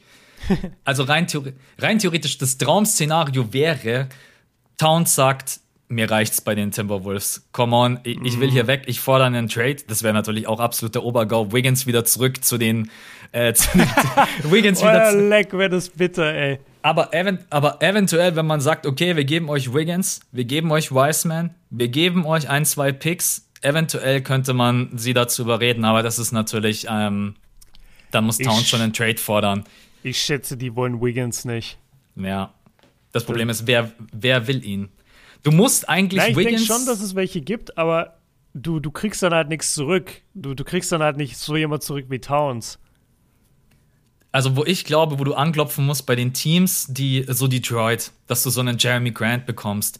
Oder dass du bei den Knicks anklopfst, dass du irgendwie ein Paket bekommst mit Obi Toppin, ein paar Picks, Kevin Knox, irgendwie sowas. Ich, so ein Superstar-Kaliber wie jetzt Towns, wobei Towns Superstar, ja, auch eine schwierige auch eine schwierige Situation für Towns. Äh, ich glaube immer noch, wenn Towns äh, bei den Warriors beispielsweise spielen würde, würden wir einen ganz anderen Carl Anthony Towns sehen als. Äh, aber gut, das steht auf einem anderen Blatt Papier. Wiggins musst du garnieren. Wie sagt man das so schön? Garnieren echt mit einfach einem Pick. Ihr ja, hättet gerade Björns Gesichtsausdruck sehen ja, müssen bei Garnieren. Ich war kurz so, hä, wovon redet der Garnieren? Alter, schade, Mann, dass wir irgendwie hat sich das bei mir festgesetzt wie filetieren und dann dachte ich so, hä, was will er denn jetzt machen mit Wiggins? Aber garnieren, also du musst eine Garnitur um ihn herum bauen. Genau, du das ist der den, Vertrag. Du musst ihn schmackhaft machen für die anderen Teams, ja. Ja. Okay, äh, weil wir gerade schon über ihn gequatscht haben. Wiseman, siehst du anders? Sollte man ihm die Zeit geben, um sich zu entwickeln oder gibt es einfach, es gibt keine Argumente ab dafür, man braucht einfach sofort einen anderen Big mit Impact? Ja, das Fenster ist nicht da. Du hast es ja richtig gesagt. Also du kannst natürlich ihn jetzt entwickeln, aber dann zahlst du halt diese Entwicklungsjahre damit, dass die Warriors nicht competitive, also schon competitive sind, aber sie werden nicht äh, Contender sein. Und da will man ja hin, weil man hat man hat den besten Shooting Backcourt aller Zeiten, zwei der besten Shooter aller Zeiten. Ähm, diese, diese Team Chemistry, die dort herrscht. Du hast immer noch die Steve Kerr DNA natürlich auch auf diesem Team. Das darf man auch nicht vergessen. Steve Kerr, der Zusammenhalt mit den, äh, mit den Big Three bei den Warriors. Du hast immer noch diesen Kern, diesen Nukleus. Nur alles drumherum ist abgebrochen. Alles ist weg. Und da jetzt zu kommen und zu sagen, ja, wir haben jetzt diesen jungen Spieler, den entwickeln wir, das würde funktionieren. Wiseman wäre sicherlich in zwei, drei Jahren ein super brauchbarer NBA-Spieler, vielleicht sogar für, für die Finals. Aber Leute, dann ist Curry einfach zu alt. Die, die altern jetzt zu schnell. Die, die sind nicht mehr 25, sondern die sind einfach zu alt jetzt. Und deswegen musst du da früher ansetzen und dementsprechend sage ich auch, ja, Wiseman hat so ein Riesenpotenzial. So viele in der NBA lieben Wiseman, so viele GMs lieben Wiseman als Rohdiamant. Trade den. Trade ja. den und hol dir Value. Du musst jetzt gewinnen. Das typische LeBron-Thema. LeBron hat keine Rookies in seiner Mannschaft. Der tradet die alle her, weil er nicht mit denen spielen kann, weil die nicht auf dem Level sind, die ihm, die ihn in die Finals bringen. Und das ist ähm, genau der Fall oder das ist genau der Weg, den die Warriors jetzt gehen müssen. Offensiv denke ich, dass Wiseman wirklich mal das Potenzial hätte, äh, ein Center zu sein für einen Contender. Defensiv muss ich nach dem, was ich gesehen habe, schon ganz viele Fragezeichen hinter, hinter seine Entwicklung stellen. Ob er das alles wirklich hinkriegt, egal wie er im Pack and Roll verteidigt, wie er eins gegen eins verteidigt, wie er auf Pumpfakes reinfällt. Aber es, wie gesagt, man tut ihm auch Unrecht, der wurde ins Haifischbecken geworfen. Drei College-Spiele, ein Jahr kein Basketball gespielt, keine mhm. Summer League, keine Vorbereitung, keine Camps wegen Corona und dann einfach so, ja, äh, übrigens, du müsstest jetzt dann mal, wenn es geht, so 25 Minuten plus spielen und wäre übrigens geil, wenn du jedes Spiel ein Double-Double auflegst. Also, ja. Man muss ihn vielleicht auch ein bisschen in Schutz nehmen. Ich denke allerdings, dass die Golden State Warriors gerade nicht die richtige Franchise für seine Entwicklung sind. Er muss einfach zu einem Team, was Cap Space frei hat, äh, was jung ist, was jetzt nicht direkt die Ambitionen hat, in den nächsten zwei, drei Jahren in den Finals zu stehen. Und deswegen äh, muss man ihn für mein Empfinden äh, auch aufgrund des Values, den du gerade eben angesprochen hast, denn du hast recht, es gibt viele, die Wiseman geil finden. Ne? Er bringt ja auch mhm. super viele Anlagen mit. Nutze es jetzt aus, weil ich weiß nicht, ob Wiseman eventuell in ein paar Jahren nicht der Pick ist, auf den wir zurückblicken und sagen, äh, da wären Lamello Ball oder Anthony Edwards die besseren gewesen. Äh. Nee, weißt du, wer top gewesen wäre, aber der war halt zu tief unten? Halliburton. Ja. Halliburton wäre überragend für die Warriors. Das wäre genau dein 3D und noch ein Playmaker dazu, den du gesucht hast. Der war Wahnsinn. Da hast du total recht. Ja. Ja. Die hätten echt Halliburton. Weil ich finde, Lamello neben, neben Steph Klar, Steph kann alles spielen, aber ich finde, nee, ich, ich hätte ungern Lamello gewollt und auch Anthony Edwards ist noch zu raw, aber das, das sage ich ja immer über Halliburton, der ist halt jetzt schon so ready als Roleplayer, der kann wirklich alles auf dem Feld, was du von einem so jungen Spieler verlangst. Und das wäre ein Typ, der würde die Warriors nach vorne bringen. Das stimmt. Das wäre echt geil. Wobei Lamello Ball mit Stephen Curry in der Transition stelle ich mir auch leicht äh, episch vor.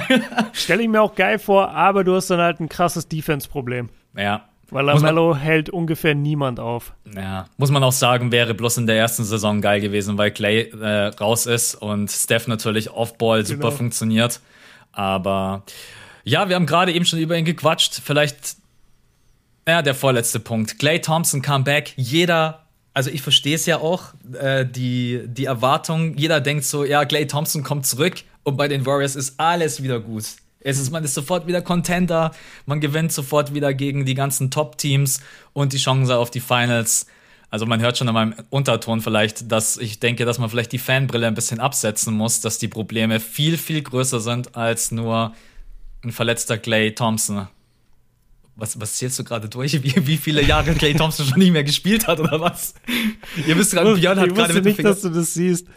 Ähm, ich, ja, ich habe gerade an meiner Hand äh, abgezählt, wie oft die Warriors jetzt in Folge in den Finals waren. Die waren einfach fünf Jahre in Folge in den Finals. Ja. F 15, 16, 17, 18 und 19. Ja. Das ist richtig krass. Hätte ich nicht gedacht. Fünfmal in Folge. Ähm, ja, und da sind wir natürlich bei dem Thema wieder, was ich vorhin schon gesagt habe diese Warriors-Mannschaften, klar war der immer der gleiche Kern, aber betrachtet euch mal, welche Spieler da lange Zeit noch dabei waren, die dann so, nachdem KD kam, in diesen ein, zwei Jahren dann weggebrückelt sind und einfach eben nicht mehr da waren. Das hat die Warriors letztendlich gekillt, weil wenn ihr euch die Finals anguckt gegen Toronto, wer war denn da noch auf dem Feld, abgesehen von KD und äh, Clay und Steph und Draymond? Die, die hatten ja so gut wie niemand mehr. Die waren keine einfach nicht Tiefe. mehr. Genau, die hatten einfach keine Tiefe mehr. Natürlich, weil, weil du Kevin Durant in der Mannschaft hast und Steph kommst du natürlich trotzdem immer noch weiter.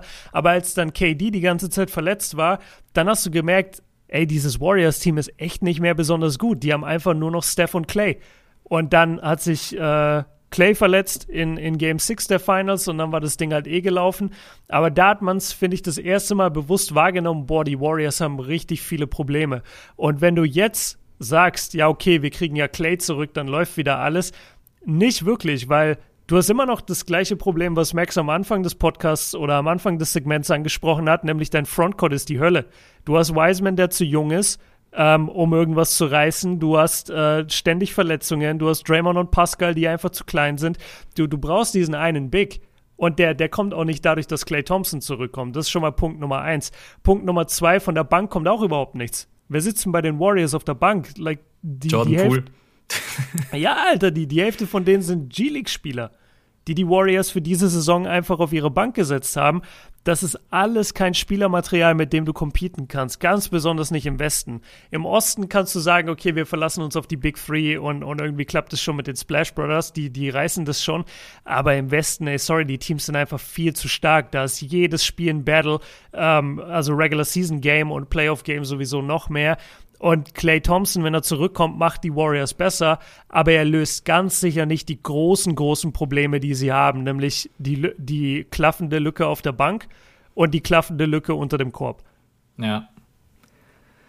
Also ich denke auch, dass man viel ändern muss. Steph und Clay passt und dann muss man viel. Also das Front Office wird äh, auf jeden Fall keinen ruhigen Sommer haben. Du musst Wiggins traden, du musst jemanden vom Kaliber Jeremy Grant holen, habe ich vorhin schon mal ganz kurz angesprochen, einfach jemand, der auch gut verteidigen kann, der Flügelspieler verteidigen kann, äh, der Würfe nehmen kann. Äh, Draymond gerade eben ist zwar ein geiler Verteidiger, aber auch schwierig. Draymond nimmt nicht mal mehr sechs Würfe pro Spiel, was in der mhm. Situation, in der Clay Thompson jetzt natürlich auch nicht da ist, äh, Du konntest es natürlich verargumentieren, wenn du Steph, Clay und KD auf dem Feld hast, dann brauchten Draymond nicht viele Würfe nehmen. Aber jetzt zum aktuellen Zeitpunkt, das hat er jetzt gegen die Nuggets ja auch mal wieder gemacht, auch mal zwei Dreier reingehauen das hätte ich schon beinahe gesagt, reingesplasht, aber das fühlt sich so falsch an, wenn man das bei Draymond sagt. Weil ja. er splasht nicht er.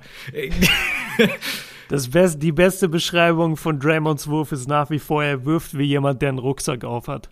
Ja. Das finde ich trifft es einfach so gut. Das sieht immer aus, als hätte er seinen Schulranzen auf, wenn er wirft. Dann würde ich sagen, sign and trade für Kelly Oubre Jr. Außer ja, la lass mal zu dem kommen. Also wir haben jetzt viel über Wiggins und Wiseman in Anführungszeichen geschimpft oder kritisiert. Also für mich die größte Enttäuschung ist eigentlich Oubre. Ja. Der Typ ist ja so viel schlechter, als ich gedacht hätte für die Warriors. Ja, also natürlich der Saisonstart, der war eine Katastrophe für ihn. Da hat er mir auch echt leid getan, weil da hat man gemerkt, er ist einfach in einem Loch drin, in einem Sumpf, wo er zu dem Zeitpunkt überhaupt nicht rauskam. Ich glaube, das waren mhm. so die mhm. ersten zehn plus Spiele. Da war ja mit Luca der schlechteste Dreier-Shooter in der Liga. Jetzt mittlerweile geht's einigermaßen. Ne? Willst du Und die Stats hören aus den ersten zehn Spielen? Ich, ich habe ich hab keine Ahnung. Okay. Ist, aber warte, also, wenn ich wenn ich jetzt eigentlich nur auf den Dezember gehe, müsste ich es doch eigentlich sehen, wenn ich die ersten. Also, also ich hab's hier für dich. Ach so, du hast es ich, ja dann. Ich, ich habe dich gefragt, willst du es hören? Ach so, ja. Ich habe so, ich ja. hab, ich hab verstanden, ob ich sie habe. Nee, hau so, raus. Nee, nee. Ähm, 10 Punkte im Schnitt bei 33,6 aus dem Feld und bei 13,7 von der Dreierlinie. Ja. Und das bei fünf Versuchen. Also Dreier hat nicht stattgefunden. Und finde nach wie vor nicht statt. Also der, der Typ ballert so oft null Runden. Der hat auch einfach. im März hat er auch, ich habe es mir gerade eben aufgerufen, 23,3 Prozent äh, from Downtown. Das ja, ist. Äh, ciao. Aber der, gestern, sein Vertrag läuft aus, ne? Ja. Ich habe gestern eine Statistik gelesen, dass die, äh, oder einen Bericht war das, dass die Warriors das schlechteste Spacing der ganzen Liga haben, obwohl die Stephen Curry in ihrem Team haben. Das alleine. Mhm. Ähm, nee, also ja, weil ja auch keiner Playmaking kreiert. Weißt du, du, du kannst ja nicht wirklich spacen mit Steph, wenn Steph die ganze Zeit den Ball hat. Ja. Wo, wo ist denn dann das Spacing? Du, du musst ihn ja Off-Ball haben und wer außer Draymond handelt denn wirklich die Offense bei den Warriors? Ist ja auch wieder nur Steph. Also ja. das, das Team passt hinten und vorne nicht, ey. Das tut mir echt leid für die Warriors-Fans. Ich, ich war viel optimistischer, was Oubre und Wiggins angeht. Ich dachte echt, die beiden, die werden sozusagen in Anführungszeichen gerettet. Ähm, ich glaube, ich glaube auch, dass Oubre eine ganz gute Saison davor in Phoenix hatte. Zumindest Hatte, ja. Ja, ne, ich erinnere mich da irgendwie dran. Und dann dachte ich mir so, ja, geil, der passt richtig gut, der hat Feuer. Und dann Wiggins, ja, die Warriors werden den hinkriegen. Der, der wird nie wieder so aussehen wie damals in Minnesota. Und ich habe mich bei beiden total geirrt. Also Ubre läuft rum wie, sorry, wie ein absoluter Dilettant. Und bei Wiggins ist es so, dass einfach nach wie vor er der gleiche Spieler ist. Nämlich, ich mache 18 Punkte und damit bin ich fertig für heute. Ja, also einmal im Schnelldurchlauf, ich würde Steph den Max geben, ich würde Wiggins traden, ich würde bei Kelly Oubre Jr. sign and trade, Draymond würde ich behalten, ich würde Wiseman traden, den äh, Pick würde ich traden, ich würde äh, versuchen, Jeremy Grant zu holen und ich würde versuchen, äh, einen Center zu kriegen, der mir auf jeden Fall Größe mitbringt, weil ich bin komplett undersized mit Draymond, Erics, passt Eric Pascal und Co. Und äh, so hätte man den Podcast auch in einer Minute machen können. ich wollte sagen, ey. Aber auch richtig geil, wie du dieses ganze Team jetzt einmal auseinandergepflückt hast. Aber zu Recht, genau das muss eigentlich passieren. Ich hoffe und ich denke auch, dass die die Eier haben dafür bei den Warriors, weil die wissen selber, ey, das funktioniert überhaupt nicht. Und wir haben hier ein Jahrhunderttalent in Curry und wir müssen den happy machen. Ja. Ich meine, ja, dieses Chase Center, das, das steht nicht dafür. Das wurde nicht gebaut, damit man zugucken kann, wie die Warriors jedes Jahr Zehnter werden.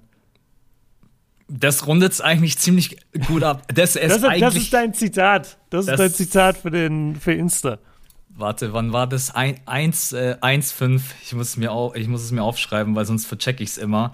Äh, ja, aber du hast, du hast recht. Ich bin gespannt. Das wird eine sehr, sehr interessante Offseason der Warriors. Äh, was mich immer noch so ein bisschen beschäftigt, auch Oladipo ging ja her für nichts. Also Avery Bradley, Olynyk und es gibt ja angeblich auch, dass die Warriors die Chance gehabt hätten. Da frage ich mich heute immer noch, ob, ob da was dran war oder ob was man da, was man da vergeigt hat, weil, also selbst wenn ich die Chance hätte, einen Oladipo zu signen und dann auch die Möglichkeit, ihn vielleicht zu extenden, ähm, ja, da müsste ja, man echt im Front, müsste man echt im Front Office manchmal sitzen und einfach so auch die Gespräche mitkriegen. Was ist überhaupt der Plan, die Idee? Wobei manchmal will man das wahrscheinlich gar nicht mitkriegen bei dem einen oder anderen Front Office, weil die sitzen da und äh, ja. Ja, verlieren wäre gut. Wir setzen auf die Zukunft. Ja. Okay. Ich wäre gerne mal bei Sam Presti im Office und, und würde zugucken, wie er mal seine Draft Picks zählt. Der hat, einfach ne, der hat einfach eine große, ich stelle mir das vor, der hat so eine große Tafel, da mhm. kommt er in der Früh rein und ja. davor sitzt sein, äh, davor ist sein Schreibtisch und diese Tafel, das ist so ein zum Pinnen. Und ja. dann sagt er so, okay, also hier sind meine First Round Picks, hier sind meine Second Round Picks. Äh, Jenny, ich brauche übrigens noch eine neue Tafel. Kannst du mir mal eine bestellen? meine Sekretärin heißt einfach Jenny, ist egal. Ja. ich ich, ich stelle mir auch vor, äh, wie er so diese Tafeln hat. Und, und dann steht da eben so, ja, First Round Pick 2027. Und dann geht er so, äh, dann lockt er sich so irgendwo ein in so einem Scouting und, und checkt so sechs Klässler aus. Und ja, sagt so, ja. ah, der Typ, na ja, ja, gib dem noch fünf Jahre, dann pick ich den. Na, ja, Sam Presti ist, äh, wird auch ein interessantes Thema. Okay, lass uns zum Abschluss noch ganz kurz machen. Aussichten für die Saison. Glaubst du, sie schaffen es in die Playoffs? Sie sind gerade auf der 10 Play-In. Willst du sie überhaupt in den Playoffs sehen? Ich persönlich sag aktueller Stand jetzt, äh, nein, danke. wow, Alter. Erstmal alle Warriors-Fans gegen uns geturnt. Ähm, ich will sie im Play-In sehen. Ich habe richtig Bock auf ein Duo-Die-Spiel von Curry. Das sollte eigentlich ziemlich entertaining werden. Aktuell wäre der Gegner die äh, Mavs. Ja, die Mavs wären der aktuelle Gegner, das wäre überragend. Also wär, Luca ja, gegen stimmt. Curry in den Play-In habe ich schon extrem Bock drauf. Ich bin eigentlich bei dir. In der ersten Runde sind sie ja ziemlich Kanonenfutter. Ja. Aber ich meine, das ist fast jedes Team. Also auch die Mavs sehe ich jetzt nicht crazy. Ja, wobei gegen die Suns. Okay, nee, nehme ich zurück. Ähm, aber das ich will ein Play-In sehen. Ich, ich will das Play-In sehen von den Warriors. Übrigens, Warriors-Fans, ich bin selber Warriors-Fan. Also von dem her, ich. Äh, Hört nicht auf ihn. Max ist voll der Bandwagoner. Hat er mir damals erzählt, der wurde erst Fan, als Kevin Durant dazu kam. Kann ja, man auch nachhören in dem Podcast, hat er immer wieder betont, Leute, ich bin erst dabei seit Kevin Durant. Ich war nicht der erste Deutsche, der die Splash Brothers gespielt hat. Das sagt er immer wieder. Ich habe schon die Splash Brothers gefühlt, da haben die noch keinen einzigen Ring gewonnen, noch mit Bogut und Barnes und whatever, wen die da damals alles hatten, war Bosa und äh, Max, Max war schon Fan in der Saison, wo Curry nicht gespielt hat wegen seinem Knöchel. Ich war da hat er schon das Potenzial gesehen. Ja, ja, da, ich war schon Fan, alleine wegen Rick Barry. Nein. äh. oh, da warst du aber der Einzige auf der Welt. Rick Barry ist ein geiles History-Thema. Absolut. Naja. Ja hat, glaube ich, sogar Curry gratuliert, wenn ich vorhin das richtig gesehen habe auf ähm, Twitter. Das wurde mir, ja, ja, auch also, absolute Warriors-Legende.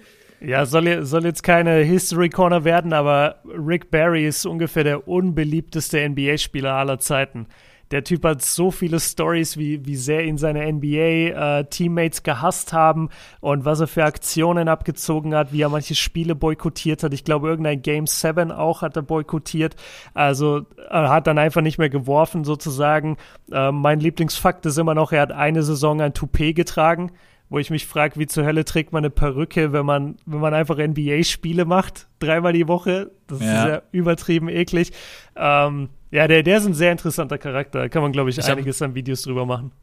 Ich habe gerade richtig Bock auf ein Video von dir. Warum alle Rick Barry hast, ne? Let's go. Oh, das ist ein geiler Titel. Warum hassen alle Rick Barry? Ja, komm.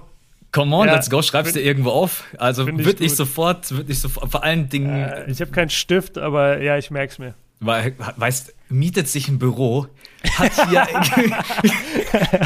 ja, ja, also mein Büro, ich habe hab, keinen Stift. Das ist so richtig Classic, äh, hat alles, Jerseys an der Wand, seine Fotowand, äh, das äh, teuerste Mikrofon, Lichter und dann ruft jemand an und sagt, ja, äh, lass uns nächste Woche mal telefonieren. Haben Sie einen Stift? Äh, Ey, das erinnert mich immer an die Uni-Zeit. Das war für mich der krasseste Moment von, boah, du wohnst jetzt wirklich alleine, als ich, äh, ich bin da halt hingezogen, so zwei, drei Tage bevor die Uni angefangen hat.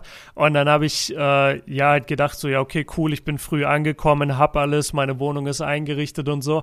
Und dann fahre ich am ersten Tag in die Uni und während ich dahin fahre, denke ich mir, fuck, wo kriegt man Stifte her?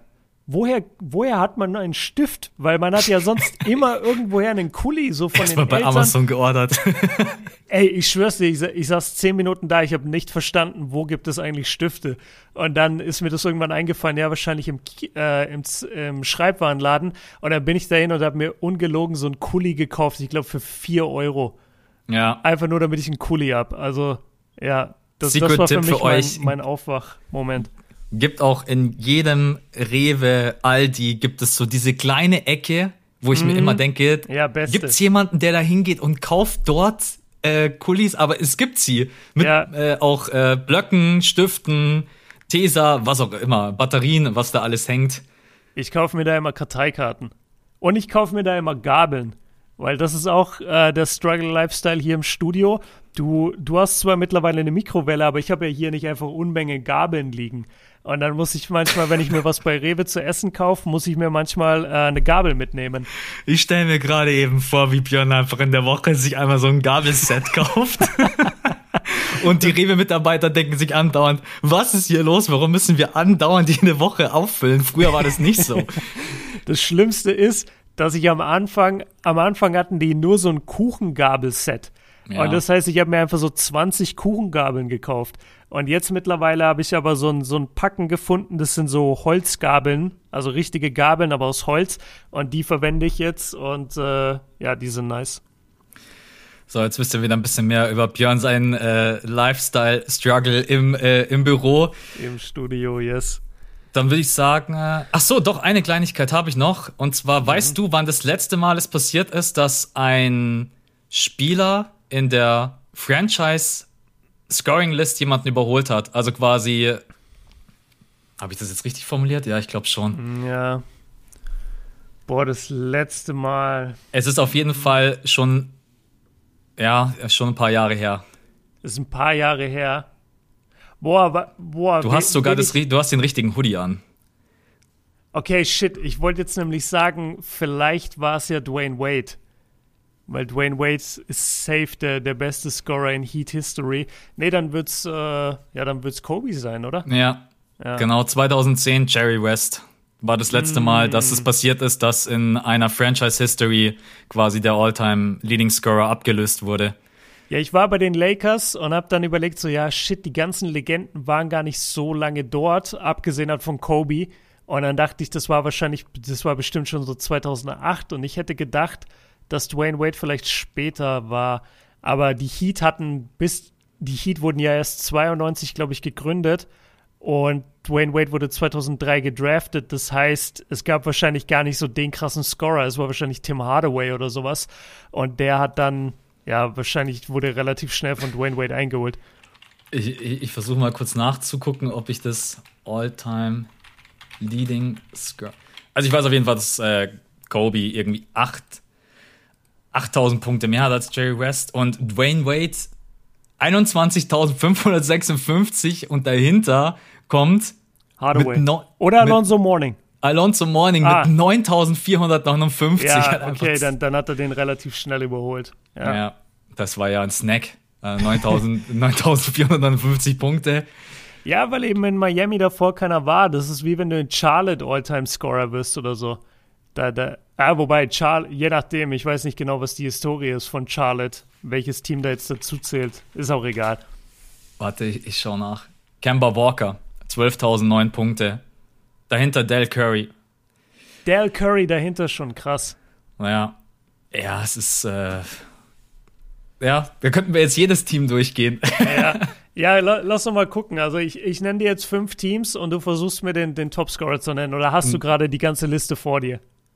Nee, ich habe nicht die ganze Liste vor mir, aber man, jetzt, Alter, dafür bin ich zu schlecht drin in der NBA History. Ich habe keine Ahnung, Mann. Ja. Ja, ist Also, schwierig. außer du sagst jetzt irgendwie Bugs oder so, da denke ich, war, ist höchstwahrscheinlich Kareem, oder? Ja, Kareem war nicht lang genug da, glaube ich. Ich hätte. Ah, stimmt, der war ja bloß. Ich weiß es äh, nicht, vielleicht Oscar? Robertson? Ich würde sagen Oscar Robertson. Kannst du es äh. gucken? Oder, oder äh, Sidney Moncrief? Kann das sein? Nee, es ist Kareem. Es ist Kareem. Ja, Krass. sechs, sechs, hatte der einfach in sechs Seasons 14.211 14 Punkte gemacht. Ja, gut, aber der hat auch in den, in den 70ern da angefangen, ey. Da hat er, wahrscheinlich, da hat er wahrscheinlich als Rookie so 30 gemacht. Ach so, weißt du, was das äh, Ding ist mit Oscar Robertson? Das habe ich nämlich letztens auch, weil ich ein Video drüber gemacht habe. Der hat ja bloß drei oder vier ähm, Jahre dort gespielt. Der war bei, der war ja davor zehn Jahre bei, bei den Cincinnati. Cincinnati's ja. Syracuse oder wie die hießen? Nee, Royals. Royals, Royals ja, Cincinnati genau. Royals. Also da bin ich auch so drüber ah, gestolpert und habe mir so gedacht, jeder redet bloß immer über Oscar Robertson bei den Bucks und dann kriege ich so die Information und denke mir so, auch mal wieder mega krass was dazugelernt, weil darüber spricht keiner. Ja, und ich dachte immer andersrum. Ich dachte, Kareem war nur so drei Jahre dort und ist dann gegangen, aber der hat äh, fünf Jahre dort gespielt, nee, sechs Jahre dort gespielt. Äh, und um es abzuschließen, also Kareem in seiner Rookie-Season 29 und 14,5, man kennt ihn. Dann in der zweiten Saison 31 Punkte, in der dritten Saison 35 Punkte im Schnitt und dann nochmal 30, 27 und 30. Also der hat halt unfassbar gescored äh, am Anfang seiner Karriere. Kareem ist, Kareem ist echt so ein Opfer seiner Zeit. Keiner redet über Kareem, aber der Typ kam echt, also der war ja seit der Highschool irgendwie das, das krasseste Talent im Basketball und hat wirklich dominiert von Tag 1 auch in der NBA. Das ist so ja. krass. Ja, ja, war, auch, war auch eine Zeit, in der er natürlich auch durch seine Größe, also wer konnte dagegenhalten? Will Chamberlain. So, Oscar ja. Roberts. Wenn ich das so richtig recherchiert habe, haben bloß äh, Oscar Robertson und Will, ähm, Kareem dann keine weiteren Titel gewonnen, weil dann irgendwann Jerry West und Will Chamberlain auf der Matte standen. Ne? Und da. Ja, die sind halt. Oh, naja, wobei, was sagst du gerade? Wer hat keine Titel gewonnen? Weswegen? Oscar Robertson und Kareem haben zusammen, glaube ich, nur einen Titel gewonnen und die Jahre darauf, dann als sie noch zusammengespielt haben, nicht, weil die Lakers dann einfach mit Jerry West und äh, Will Chamberlain am Start waren. Ja, Moment, aber die haben es ja nur einmal noch in die Finals geschafft. Also die ja, man muss auch sagen, die Karriere war dann relativ zügig vorbei. Also Oscar Robertson hat ja nicht lange mit Kareem zusammengespielt. Ja, genau. Nee, also die, Sie waren noch zweimal in den Finals, nachdem sie 71 gewonnen haben. Aber da haben sie einmal gegen die Lakers daneben verloren, 72. Und dann 75 haben sie gegen die Celtics verloren. Ja. Okay, das war doch ja, das war das war, das war die History, History Corner. Corner. also ich hatte eigentlich eine History Corner, aber die war relativ schnell und zwar wollte ich einfach nur kurz darüber reden, weil wir gesagt haben, Will Chamberlain wurde jetzt als All-Time Warrior Scorer abgelöst. Was ich so krass immer noch finde und was ja. niemals gebrochen wird, ist sein Rekord äh, von 55 Rebounds in einem Game. Also wir haben jetzt über Ennis Cantor gesprochen, der irgendwie 30 gepflückt hat und der Typ hat einfach 55 geholt. Und das, das Coole ist auch, Außer, außer Bill Russell und Will Chamberlain hat kein Spieler jemals über 40 Rebounds geholt. Äh, einmal Jerry Lucas, muss ich sagen, einmal Jerry Lucas hat 40 geholt. Abgesehen davon, die, die Liste von den Top-Reboundern pro Spiel ist immer nur Bill Russell und Will Chamberlain die ganze Zeit durch. Und es geht eben hoch bis 55 Rebounds in einem Spiel von Will Chamberlain, damals gegen die Celtics 1960 und das war in einem Spiel eben gegen Bill Russell. Also da Wer hat, hat denn den höheren Karriereschnitt? Bill Russell hat, glaube ich, irgendwas mit 27 Rebounds über seine ganze Karriere im Schnitt ja, ich schätze, dass. Ich schätze, Wilt hat etwas weniger, aber bestimmt nicht wenig. Äh, 23, ja. Ja. Der, der hat halt noch ein bisschen länger gespielt, äh, wo er nicht mehr in seiner Prime war. Ich glaube, Bill Russell hat relativ schnell dann aufgehört. Der ja so, ich muss korrigieren, 22. Bill Russell 22 im Durchschnitt. Oh, okay, dann hat Wilt doch mehr. Ja. Weil Wilt hat 22,9, Bill Russell hat 22,5. Okay, Wayne. Das ist sowieso so, das ist ja nicht normal. Also. Das war halt die Zeit. Die, die ja. haben halt echt 100 Mal am Tag auf den Korb geballert pro Spiel. Ja, und man muss auch sagen, auch wenn man sich so Spieler wie Oscar Robertson und egal wie sehr man sie auch feiern mag, die Guards damals hatten manchmal echt Quoten zum, des Grauens. So knapp ja. an die 40 Prozent, bisschen drüber, manchmal drunter. Also da, da du, du musst ja auch mal, du musst ja auch mal Aufnahmen von Oscar anschauen. Also ja. wie, wie er geworfen hat. Wobei ich muss sagen, seine Quoten gehen eigentlich klar. Ich weiß jetzt nicht, also der, der hat eigentlich immer weit über 45 geschossen. Aber ich weiß, ja. was du meinst. Es, es, gibt einige Guards in NBA History, die, die, was die Statistiken angehen, heutzutage nicht gut wegkommen, wenn du sie danach analysierst. Dann war, ja, es war dann jemand anders wie Oscar Robertson. Es ist, ähm, aber ja. Gab auf jeden Fall genügend Rebounds zum Abgreifen in der damaligen Zeit. Ja, safe. Es gab so viele Possessions und die Shooter waren noch nicht so, wie sie heute sind. Also, ja. Das wird auf jeden Fall, jetzt wo ich mich ja so ein bisschen reingefressen habe, und da kann ich glaube ich auch noch viel von dir lernen, so in der Offseason, im Sommer, machen mhm. wir mal ein paar History-Themen. Ja, das ist eine gute Idee für den Podcast. Da, da kann man auch einfach echt viel lernen. Also muss man sagen, wenn man da recherchiert, da fällt man manchmal über Dinge, wo man sich so denkt, hä? Habe ich echt habe ich einfach überhaupt nicht auf dem Schirm gehabt und ja, schnell auf die History Corner reingehauen. Let's go. Yes. Ja, war doch nice. Dann würde ich sagen, für heute sind wir durch. Warriors, ähm, ja, schauen wir mal. Play-in gegen die Mavs äh, bin ich auf jeden Fall auch dabei. Luca gegen Steph, also da gibt es keine großen Einwände. Nee. Wenn es dann aber wirklich dazu kommt, dann würde ich schon lieber wahrscheinlich die Mavs jetzt gegen. Äh, wer ist gerade auf der Eins? Die Suns, Jazz. Äh, Suns, also die, die Mavs sind aktuell an der 7, das heißt, sie würden gegen die 2 spielen und die 2 sind aktuell die Suns. Oh ja. Wobei die Suns durchdrehen ohne Ende. Die haben aus den letzten 10 irgendwie schon wieder 9 gewonnen. Ja, die, also die, die verlieren gar nichts. Die spielen, die spielen den krassesten Team Basketball mit, unter anderem in der NBA. Auch was die als Team verteidigen. Viel Spaß, auch gegen Chris Paul. Also das äh, wird für keinen leicht, aber ja. Mal schauen, Playoff Basketball ist dann halt wieder ein anderes Thema. Absolut. Ey, vielleicht, vielleicht mache ich eine kleine, äh, eine kleine Suns ähm, Action im nächsten Podcast. So wie die Celtics. Außer es passiert jetzt irgendwas krasses. Aber dann, dann habe ich da auf jeden Fall schon mal ein Thema für den nächsten Pod. Heute angekündigt, sie verlieren die nächsten fünf Spiele. Safe. Nee, das passiert nur, wenn du sagst, du guckst sie dir jetzt an. Nee, ich, ich guck die jetzt gar nicht. Ich will dir nicht dein, ich will dir nicht dein Topic versauen. Sehr ähm, gut. Okay, Leute, dann würde ich sagen, wir sind durch für heute. War ziemlich entspannt. Man muss einiges ändern bei den Warriors. Ich glaube, das haben wir jetzt so rausgearbeitet. Clay Thompsons Comeback wird nicht die alleinige Lösung sein für alle Probleme. Stephen Curry, historisch nochmal Gratulation. Gibt es nicht viel hinzuzufügen. Einfach ein Wahnsinn, was der Typ jeden Abend spielt. Und wenn er fit ist, hoffen wir, dass wir ihn noch ein paar Jahre zusehen können. Wir beide, wir machen weiterhin Pläne, wo wir hinfliegen. Milwaukee ganz oben auf der Liste, neuerdings. Ja, die übrigens auch eine geile gut. Halle haben. Auch eine geile Arena. Ja, genau, die also. haben ja eine neue Arena auch bekommen vor ein paar Jahren. Ich glaube, dass die Stadt echt cool ist. Die Leute dort sind entspannt. Und Vielleicht kostet ja, dort das Wasser auch nicht 13 Dollar. Es kann ja, werden wir mal sehen. Ey, was meinst du, wie viel das Wasser jetzt im Chase Center kostet? Bestimmt 20 Dollar. Es. Das war crazy ich will gar nicht wissen, was so wirklich in näherer Umgebung fünf Minuten bis zehn Minuten Laufweg die Hotels kosten, mm. wenn, wenn wieder alles offen ist. Boah, kannst du Also da, da wird es wahrscheinlich für viele Fans mehr Sinn machen, drüben in, äh, in Oakland ein Hotel zu nehmen, um mit einem Taxi rüberzufahren. Kommst du wahrscheinlich billiger weg, ja. als dass du das mit dem Uber, mit dem Uber, mit dem Uber, Uber mit dem Uber. Klassisch ich wollte sagen, Uber. dass du mit dem Uber über die Brücke rüberfährst und dann ah. hat sich ah. beides irgendwie vermischt. Ähm, ja, aber schauen. Äh, ich sag dir eins, ich will nie wieder in meinem Leben nach Oakland. ich habe mich so unwohl gefühlt, ey. Das war so heruntergekommen, leider. Echt. Ja, ich. Äh, ja. Ich, ich, ich war da todkrank und ich habe einfach die schlechteste Erinnerung an diesen Urlaub mit dir. Gott, war das scheiße. aber nicht wegen mir, das muss ich nochmal sitzen. Ja, nicht wegen dir, aber auch, dass wir uns das Zimmer da geteilt haben und dann nur so ein Doppelbett hatten anstatt zwei Einzelbetten und ich war die ganze Zeit nur krank und eklig und boah, ich habe das so gehasst dort, ey.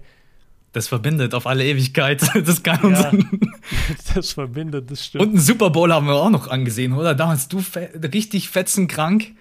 Ja, davon weiß ich auch gar nichts mehr. Ich weiß nur noch, wie ich versucht habe, wach zu bleiben, aber es ging auch nicht. Ich weiß nur, wie Björn manchmal nachts einfach aufgestanden ist, hat einfach 30 Minuten geduscht.